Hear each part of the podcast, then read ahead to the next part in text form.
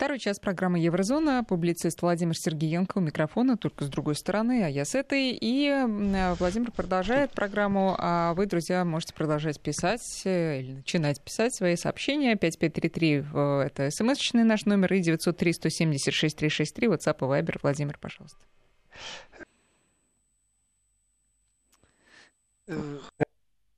Вот опять что-то не то. которые присылают ссылки на Инстаграм, как опять не Все то? то. Так не бывает. Опять быть то. то. Опять то. Сейчас то?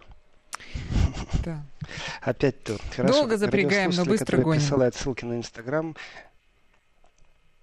Э, просьба не присылайте, потому что открывать и смотреть их никто не будет. Пишите тексты, комментарии, задавайте вопросы.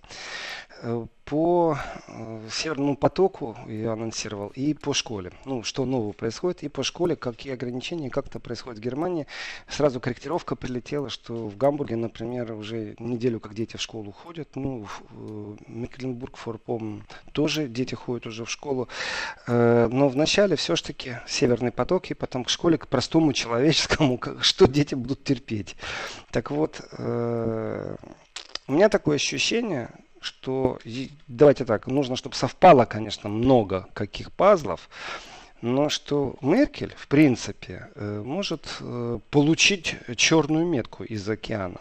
Выглядеть примерно будет это так. Вначале они, наверное, возьмут все-таки бывшего канцлера Шредера, э, в санкционный список ставят как лоббиста России и объявят, например, что его недвижимость или его банковские счета или вообще он не имеет права посещать Соединенные Штаты Америки. Это будет первый такой звонок Э, и последний, потому что следующий после этого должна быть по логике вещей Меркель. Потому что Меркель с точки зрения американцев является тоже лоббистка Газпрома. Если мы возьмем поляков, то тоже Меркель является лоббистка Газпрома.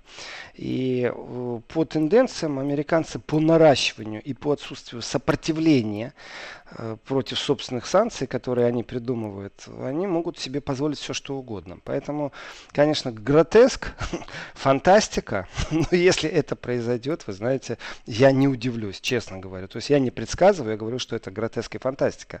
Так что санкции против Меркель, э, ну а почему нет? Ну а почему нет? По поводу Северного потока, когда он будет. Странные вещи иногда происходят. Не все мне понятно, а, не, не все видно, как и что происходит. Но, тем не менее, вы знаете, критика в сторону США сильно наросла. Эта критика уже звучит не только от э, бизнеса, не только от немецких компаний. Политики стали уже критиковать. И есть одна такая мощная фигура. Я считаю эту фигуру э, политически мощной и это ну, доверенный человек Меркель от начала до конца. Э, Петер Альтмайер, абсолютно 100% прагматичный немец. Э, и он говорит о том, что этот статус сейчас будет, мы все еще надеемся, что этих санкций дело не дойдет. Мы в федеральном правительстве в любое время готовы к переговорам с целью избежать эскалации. И вот здесь вот, если эскалация будет, то э, она уже анонсирована. То есть Э, Петер Альтмайер. Это действительно кит немец, э, команды Меркель. И я в какой-то момент даже лоббировал э, идею его выдвижения на канцлера. Но что-то там у них не срослось. Есть другие кандидаты, притом все намного слабее Меркель. Этот человек был бы равносильный Меркель, если Меркель свой трон покинет. Так вот, э, фраза о том, что эскалацию Э, избежать можно переговорами, говорит о том, что она возможна сама по себе. То есть не будет переговоров у Германии и США.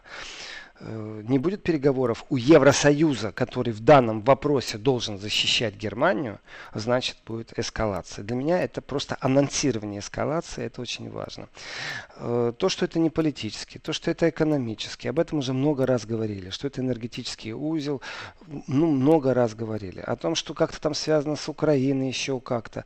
Истерия, которая вокруг этого Северного потока происходит, она не похожа на то, что кто-то отстаивает интересы Украины. Это уже давным давно перешагнула. Э, у американцев есть очень замечательный партнер, тоже такой надежный и верный для американцев. Это достижение для их политики, конечно же. Это Польша. Э, и, конечно же, когда Польша там постоянно критикует, то вроде бы это автономная критика, но тем не менее эта критика льет воду на ту мельницу, которая американская. Соответственно, когда э, разговор идет и дискуссия в Атлантическом совете, и там выступает премьер-министр Польши Матеуш Моровецкий, вообще-то Атлантический совет это никак не организация, которая работает над тем, чтобы Евросоюз жил лучше, богаче э, и дольше. Нет, они работают, конечно же, на интересы США. Так вот, он там выступая, он, это премьер-министр Польши Матеуш Моровецкий, говорил о том, что э, способ получить европейские деньги для наращивания российских вооружений. То есть, понимаете, как они переворачивают. Уже разговор не об Украине. Э, Россия получает деньги для того, чтобы наращивать свои вооружения. Э, ну вот сейчас бы корова мычала, а польская бы помолчала, потому что приглашать американцев к себе, закупать американские э, истребители, это, конечно, круто, но это не совсем европейская политика. То есть даже если оценить, что с точки зрения усиления восточного фланга НАТО в Европе происходит ротация, перекидка войск в Польшу, ну, допустим, давайте логично, пусть они противники, не враги, но противники, и они это делают, еще есть какое-то понимание, но когда разговор идет о том, что Э, американские самолеты закупает Польша, то это внутри европейский сразу вопрос, почему бы эти же деньги, эти миллиарды не инвестировать в совместное развитие, в модернизацию европейских военных самолетов. Ну вы же европейцы. Вы действительно так боитесь, что вам нужны американские истребители в Польше, России? Ну так я вам скажу, ракеты российского производства намного эффективнее, чем самолеты. Э, американского производства. И, в принципе, я так скажу, с точки зрения глобальной коррупции, именно глобальной коррупции, когда это называется межгосударственное взаимоотношение, э, конечно же, никто не докажет, что покупка Польшей э, американских истребителей, это что-то, знаете, закулисное, конспирологическое. Ну, вроде бы звучит нормально, только оно, к сожалению, не вписывается в философию э, Европейского Союза с общими границами, с пограничными войсками общими. Э, может быть, вполне возможно, с будущими э, э, штабом Объединенных Европейских сил Европы. Вполне возможно. А то оно то сдувается, то надувается эта идея. Но что является фактом в любом случае, что э, никто же не отказывается от сотрудничества или партнерства с американцами и в военной сфере. Просто только делают это поляки, то оно выглядит достаточно странно. Так вот, по поводу Северного потока. Когда американцы вдруг начинают говорить о фирме, которая э, владеет портом, в котором стоит э, судно, которое может достроить эти 160 километров, Северного потока-2, то это уже точечная санкция против какого-то непосредственного бизнеса. Тогда же можно говорить смело, что американцы будут вводить санкции не только против того, кто строит, потому что Северный поток достроится. Сейчас пока вот идет треска со своим нерестом, э, Дания не опротестовала решение, э, и никто не опротестовал датское решение внутри Дании, поэтому оно вступило в силу. И последний сдерживающий фактор, сейчас любые работы э, в датских водах запрещены запрещены именно из-за нереста трески. И как только нерест заканчивается, работы будут продолжаться. вот представьте себе, Северный поток-2 закончен. И вот американцы, получается, тогда э, являются пусть и громкими, но никакими. В том смысле, что их санкции не повлияли на сам факт достройки Северного потока-2. Остановится на этом США или нет? Или Америка начнет рассуждать совсем в новом ракурсе? И я так скажу, окно Авертона уже открыто, пробные камни полетели.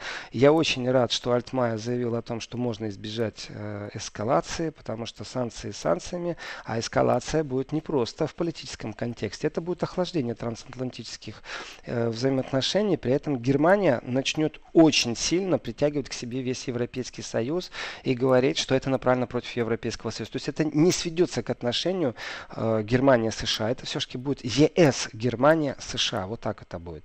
Так вот, представьте себе, что Северный поток-2 достроили. Ну, нерест закончился, достроили. И получается, американская внешняя политика, она очень громкая, но ничего не смогла добиться. Такие ли американцы, чтобы взять и сказать, да, мы проиграли, мы уступили, мы попробовали, у нас ничего не получилось. Или американцы пойдут дальше начнут говорить, окей, те, кто потребляет э, российский газ, вот мы против них будем вводить санкции. И сейчас уже об этом надо говорить. Северный поток-2 не для того 160 километров осталось достроить и строили, чтобы э, поиграть э, в американские игры. Ну никак. Это экономический проект. И если разговор идет о фирмах, которые будут э, под санкциями США за потребление российского газа, то, во-первых, это конфронтация очень сильная, в том числе и с Россией. Это понижение конкурентоспособности огромного сектора в Евросоюзе, который потреблять эту энергию должен. И э, можно смело говорить о том, что пока есть система SWIFT, очень важная система для экономических взаимоотношений на этой планете, и она подконтрольна США. Пока сервера подконтрольны США, только Китай строит параллельный мир, в котором не существует ключевых возможностей у США влиять на территорию Китая на что-либо. Начиная от э, внутренних напряжений и протестов, заканчивая переводом денежных средств, а точно так же заканчивая просто э, элементарным э, интернетом, который есть или его нет. Вот даже вот так вот глобально то Европа соответственно, глядя в будущее, должна запустить определенные проекты, программы, которые защищают Европу. Создание собственной системы платежей, которая не американская и не подконтрольна американцам. Раз. Два. Создание со собственной серверной базы и собственного параллельного интернета, который может как-то быть вплетен в глобальную сеть, все в порядке, но если вдруг одна электростанция, знаете, остановилась, то рядом должна стоять другая электростанция, либо аккумулятор, который вырабатывает энергию. Чтобы все не обрушилось, делать, то нужно иметь свое. И в этом отношении, конечно же, интернет, киберпространство – это приоритет. Так что система SWIFT, она живет, но нужно создавать новое. Конечно же, европейцы все это понимают. Так что короткий ответ, конечно, Северный поток-2 достроит. Там тоже очень странно. Вдруг проснулись экологи в Германии, они решили, знаете, э, что им нужно оспорить решение э, власти Федеративной Республики. Они теперь решили, что новые научные научные сведения о неконтролируемых утечках метана и при добыче, транспортировке, переработке природного газа. И именно на основании вот этих новых научных сведений немецкие экологи хотят оспорить решение правительства Германии о разрешении строительства Северного потока-2. Я не знаю, откуда у них новые научные сведения, вполне допускаю мысль, что это британские ученые. Ну, допускаю я такую мысль. Э, и с точки зрения права, любой человек, вообще-то не только организация, любой человек может обратиться в суд. Другое дело, как суд к этому относится и с какими темпами он разбирается. Если суд скажет, так, стоп, машина, пока э, мы не разберемся и начнется судебное разбирательство на таком уровне, я скажу, что ну, ищите, опять же, американский хвост, и они будут, конечно же, пробовать влиять на все. Не только на э, организацию, которая защищает окружающую среду, но и также, может быть, и на суды. Я это не просто так говорю, потому что система юстиции в Германии, например, сильно отличается от системы юстиции в Польше. Все это Евросоюз. И э, независимость суда немецкого, это, ну так скажу, э, это, наверное, последняя инстанция, после которой можно смело говорить, что проиграли все, полностью и оккупированы наглухо. А по поводу организации Дольше Umwelthilfe, она так называется, то есть э, помощь окружающей среде, немецкая помощь окружающей среде, ну, у меня вопрос, они, может действительно фанаты, а может быть, где-то они грант хотят получить, я не знаю, правда. Я просто знаю, что теперь и они решили говорили, что выбросы метана, которые 86 раз вреднее углекислого газа, при добыче газа это гораздо выше, они об этом раньше не знали, поэтому они требуют, чтобы повторно рассмотрели заявку на строительство газопровода, что на основании вот этих вот актуальных сведений э, никто бы не разрешил Э, строительства Северного потока-2. У меня к ним только один вопрос. Ребята, а как быть Северным потоком-1? Он-то лежит, он-то стоит, он-то работает, у него все в порядке. Это только в Северном потоке-2 абсолютно новые научные изыскания? Или это касается вообще процессов, которые связаны с метаном и э, с углекислым газом?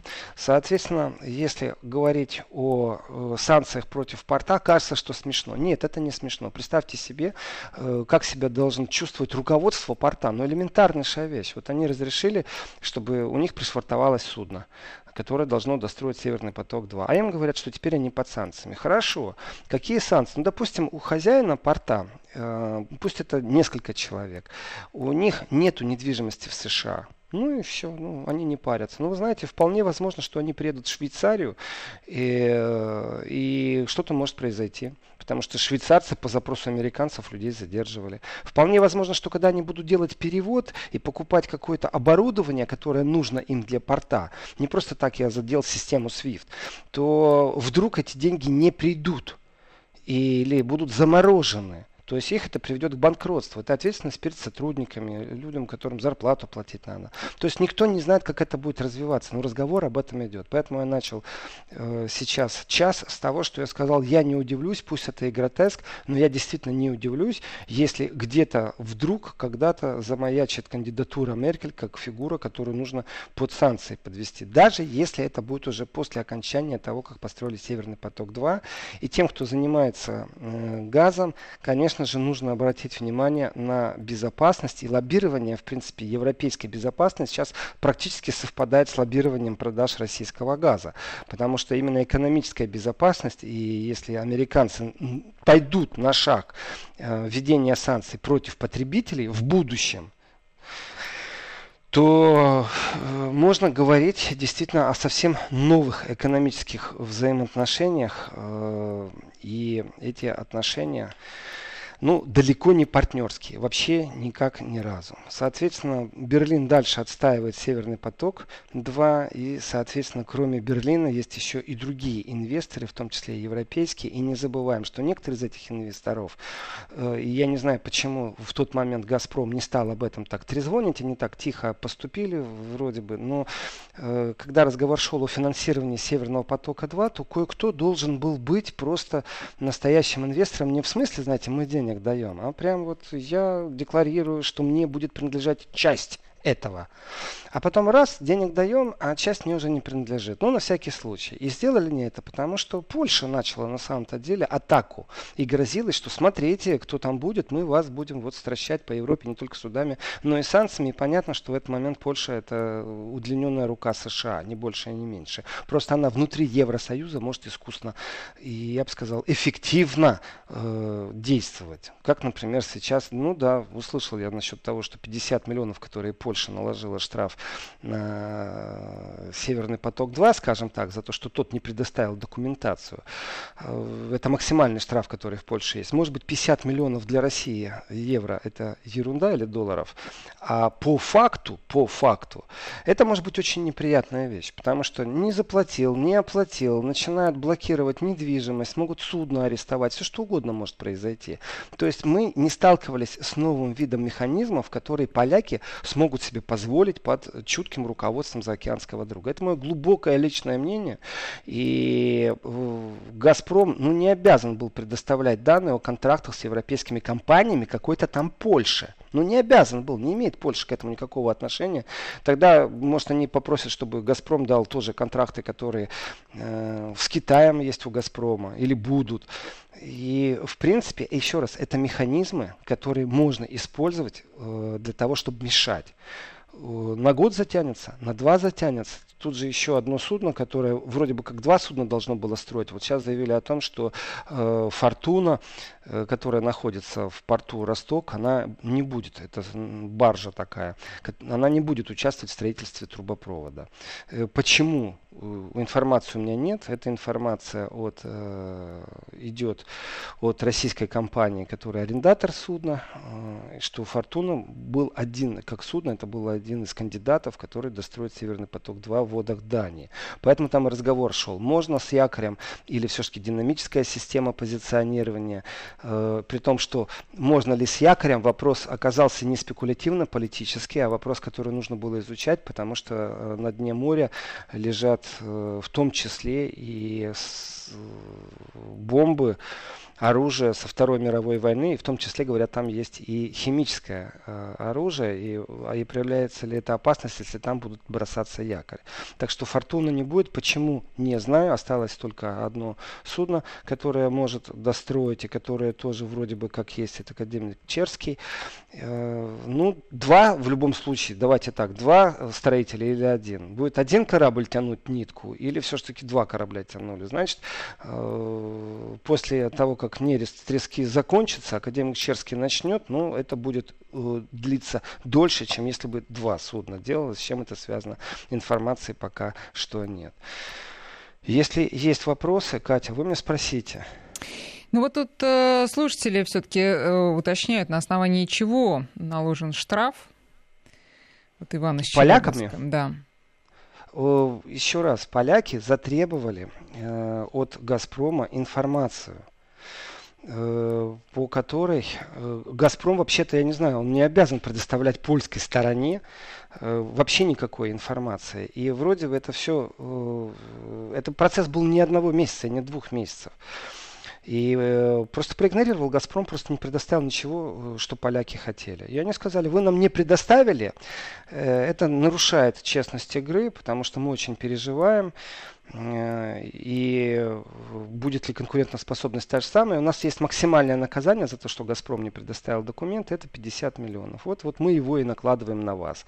Решение, опять же, знаете, э, специфическое, потому что вот поляки себе придумали такое правило и придумали, но только я не знаю, как, э, вот даже если бы Россия придумала себе какое-то правило, правило, например, вот есть же там север-юг газопровод из Норвегии в Польшу, который точно так же конкурент «Газпром» Газпрому, точно так же, как и э, сжиженный газ из США. И если бы Россия сказала, вы нарушаете правила, поляки не предоставили документы, то Россия бы какой инструмент давления имела? Вот поляки имеют через Европарламент с помощью США. Имеют. Через США и с помощью Европарламента имеют. И их поддержат много кто в Европарламенте. Как минимум страны Балтии уж 100%. А, и это не просто политическое лоббирование будет. Потом наложат арест, потом еще что-то произойдет. То есть они могут делать неприятности, действительно палки в колеса засовывать, чтобы это э, колесо э, не крутилось. И в этом отношении э, это, я считаю, что это не символизм этих 50 миллионов, а это технология. Это технология, по которой сегодня одна инстанция, завтра другая инстанция, послезавтра третья, и уже никто не знает, во что это выливается. Арест имущества же был э, российского на территории Германии, например, в спорном вопросе по недвижимости. Э, так что такие моменты возможны. К чему это приведет дальше, не знаю. Но технически, если я смотрю на эту вещь, это очень эффективно. Тут я смотрю, кто-то меня называет Владимиром Рудольфовичем. я Владимир Владимирович, а не Владимир Рудольфович. Владимир Рудольфович это наш другой коллега. У него утренние эфиры.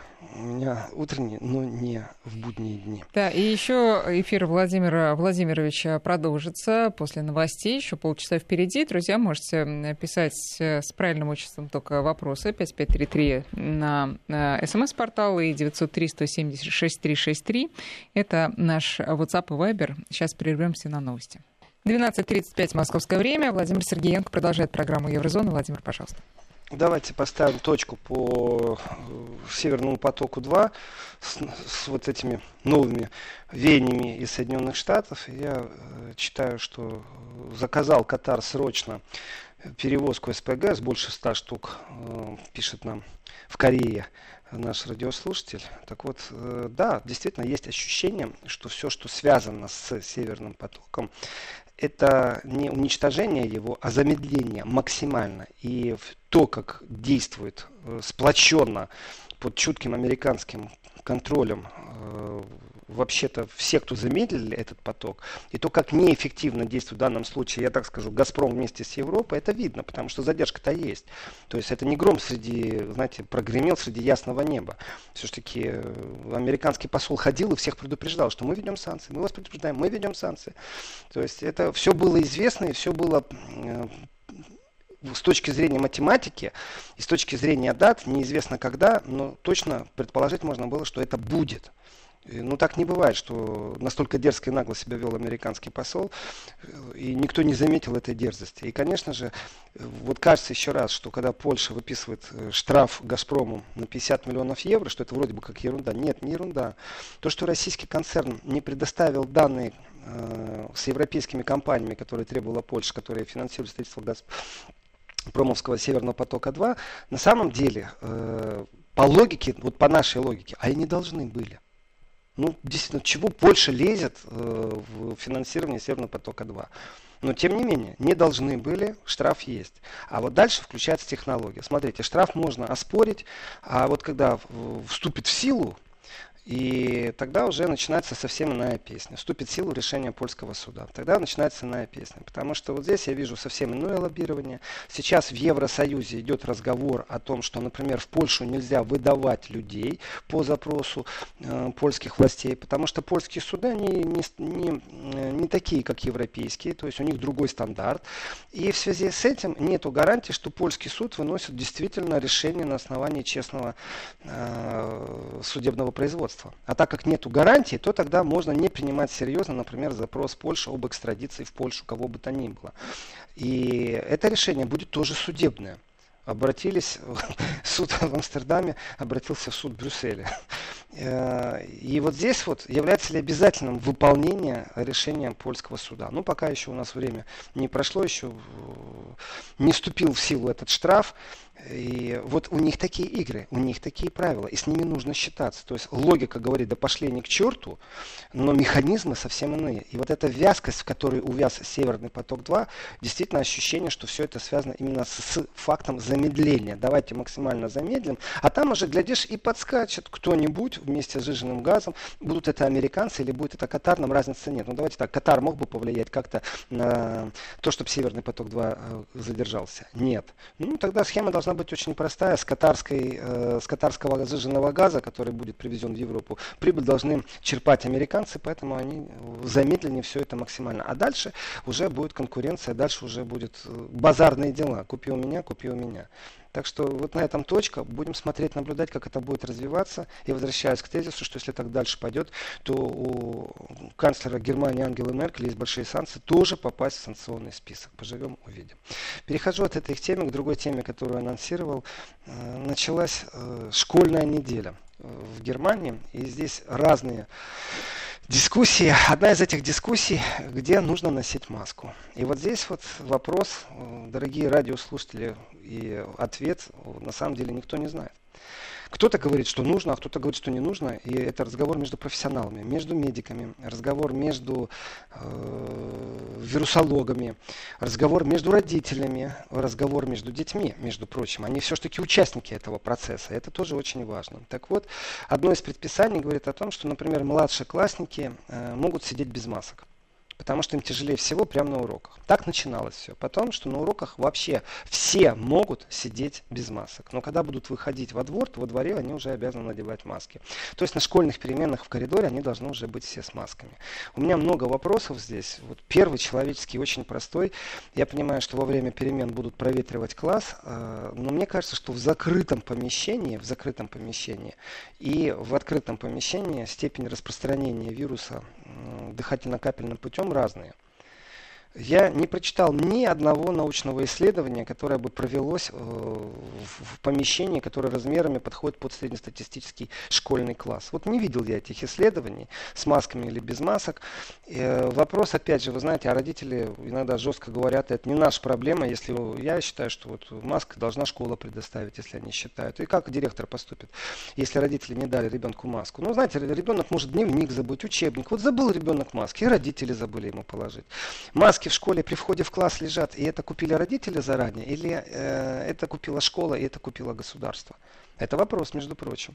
Дальше. Эти маски меняются каждый час, то есть они одноразовые, и идет э, потрясающее захламление окружающей среды. Они же так переживают за окружающую среду, он даже боится, что метан как-то будет влиять э, из северного потока на что-то там, поэтому надо пересмотреть.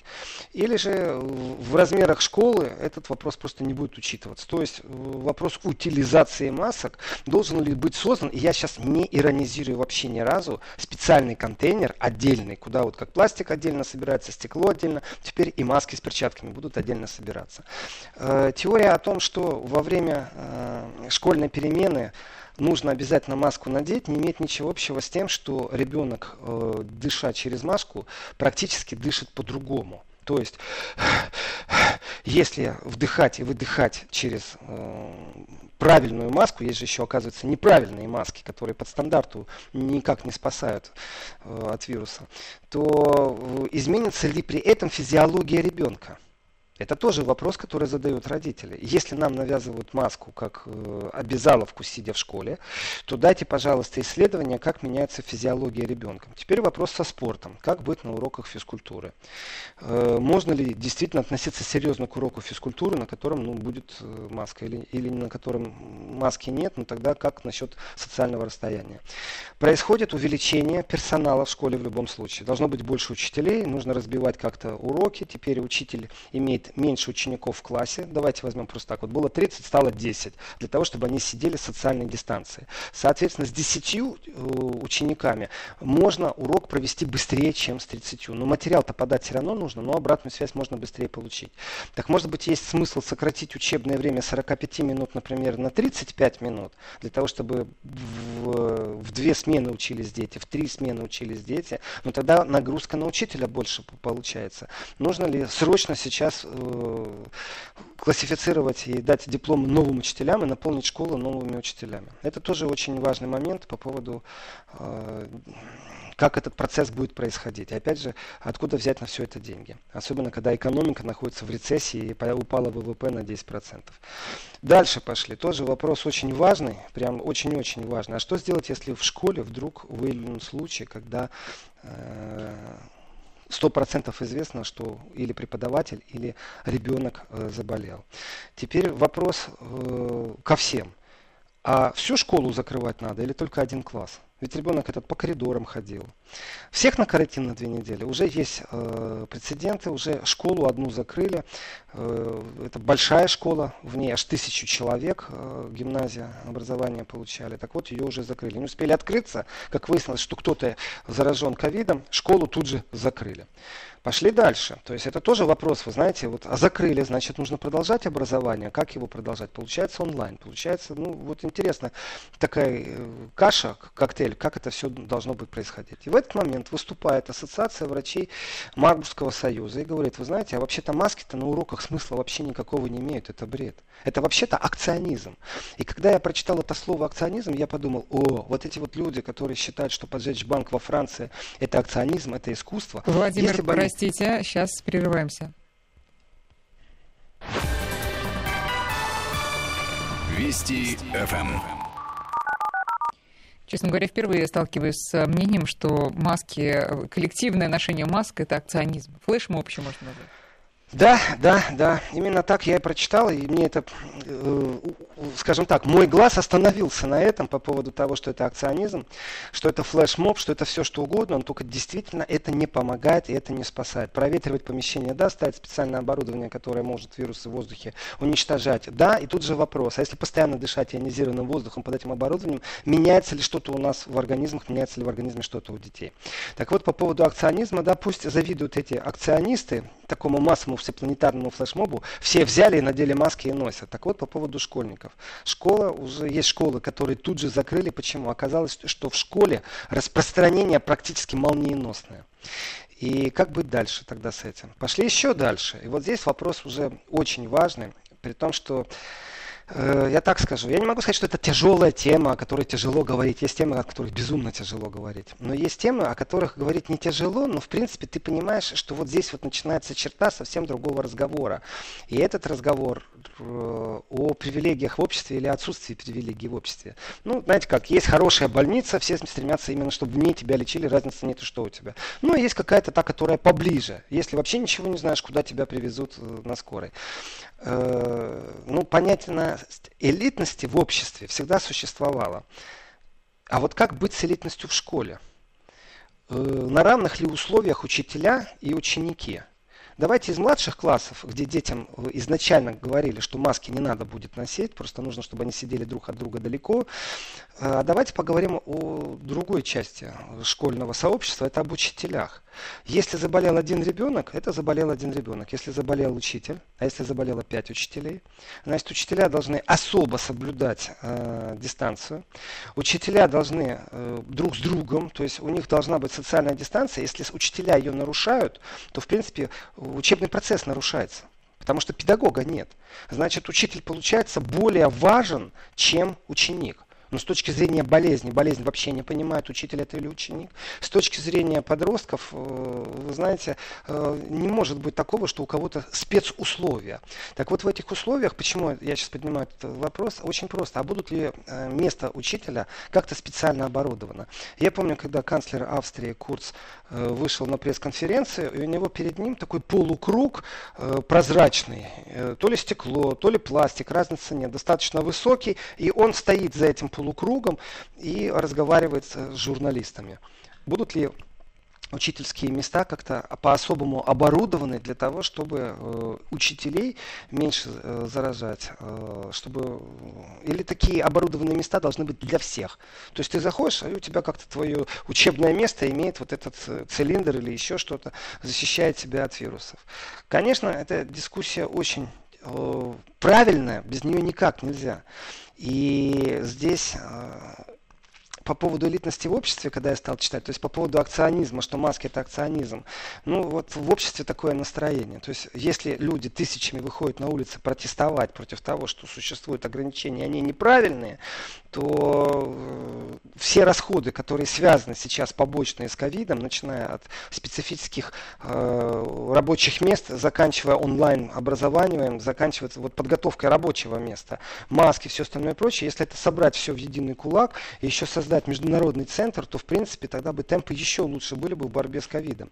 Но ученые говорят, что против ВИЧ они же ничего не придумали. Сколько лет прошло, сколько лабораторий работало, ничего не придумали. Что вполне возможно, что здесь тоже э, пока что наука бессильная. Так, чтобы 100% было лекарство, которое вылечит. Может замедлит, может облегчит. Но не так, чтобы раз и принял таблетку, и даже и не думаешь о том, что ты представляешь опасность для окружающих и для э, самого себя. И в этом отношении, кроме предписаний, которые есть, есть же еще и страхи. И эти страхи очень важны, родительские. Должен ли я своему ребенку сказать, э, я посидел на родительских форумах австрийских и немецких, это, конечно, это что-то с чем-то просто. Я не знаю, если в России такие же дискуссии, такие же жаркие, но должен ли я своему ребенку объяснять, что нужно делать и как нужно общаться. Представьте себе вообще, вот школьная перемена теперь выглядит по-другому. Никто ни с кем не общается. Никто не бегает, Игр, в которых можно засалить друг друга, больше не существует. Да, конечно же, кто-то будет шевелиться, но когда они будут друг к другу подходить, они, знаете, вот вытянутые руки и сделать нужно мельницу. Вот на это расстояние ты ко мне не подходи. Я прямо сейчас поднял свои руки в стороны и делаю мельницу. Вот не подходи ко мне на это расстояние. Так вот, школьный двор полностью изменится. Вот представьте себе это. Да, это не акционизм, да, это не флешмоб, это наша реальность, с которой нужно жить. И получается, что эта социальная дистанция сейчас будет воспитывать новое социальное поколение, которое абсолютно по-другому э, воспринимает любой социальный контакт. И, конечно же, с мнениями, когда тысячи людей выходят на улицу, и которые говорят, что вы нас ограничиваете, и что это неправильно. Вот э, теперь, что касается щепетильности, и иногда это зашкаливающий вопрос либерально-толерантных идиотов, по-другому я их называть не могу, ведь нужно подискутировать обязательно, прежде чем принять решение. И эта дискуссия сводится, а что я своему ребенку скажу? И второй вопрос, а что имеет право сказать учитель моему ребенку в школе по поводу социальной дистанции? И вообще, как теперь это все будет происходить. А будут ли наказывать за то, что нарушена ребенком социальная дистанция в школе? Ну вот не в состоянии ребенок, значит, эту дистанцию держать. Это же время должно пройти, чтобы выработать рефлекс. Не подходи ко мне ближе, мы больше толкаться на переменах не будем. Все, забыли это. И имеет ли право школа вести эту пропаганду именно в тот момент, когда тысячи людей выходят на улицу и говорят о том, что все это миф, что все это неправда, это не помогает. Помогают другие вещи. Крепкий организм и элементарные э, последовательные последовательные действия, которые связаны с эм, тем, чтобы гигиена была не номинальным словом, а реальным. То есть, когда моют не только руки, но и вареные яйца перед употреблением с мылом на всякий случай. Ну, мало ли. Так вот, э, во всех этих дискуссиях, я так скажу, начали это заранее, конечно, но сейчас это очень активно. И когда первая школа ушла на карантин, э, то представьте себе цепная реакция. То есть, существует точка, в которой есть концентрация э, людей постоянно. Это школа. Это значит, что где бы ни работали родители, руководителей в разных организациях, то э, трудовой процесс может быть нарушен, потому что с открытием школы меняется эпидемиологическая ситуация.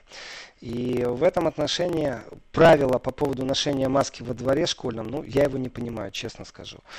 Я понимаю внутри класса рассадить всех далеко, а вот зачем в школьном дворе, вот действительно не понимаю зачем. Владимир, и критика, да. Да, а вообще, э, вот э, неделю назад мы с вами не общались в эфире, и вообще не общались, а вы уже в Берлине. Просто хотелось узнать ваши впечатления о том, как там в как бы пост Э, карантинную эпоху. Нет, ну это действительно посткарантин, потому что карантина нет, но как бы в посткоронавирусную она действительно чувствуется, что а, прошла, ну, возможно, почти бесследно, или, ну, все-таки какие-то существенные вы видите ограничения?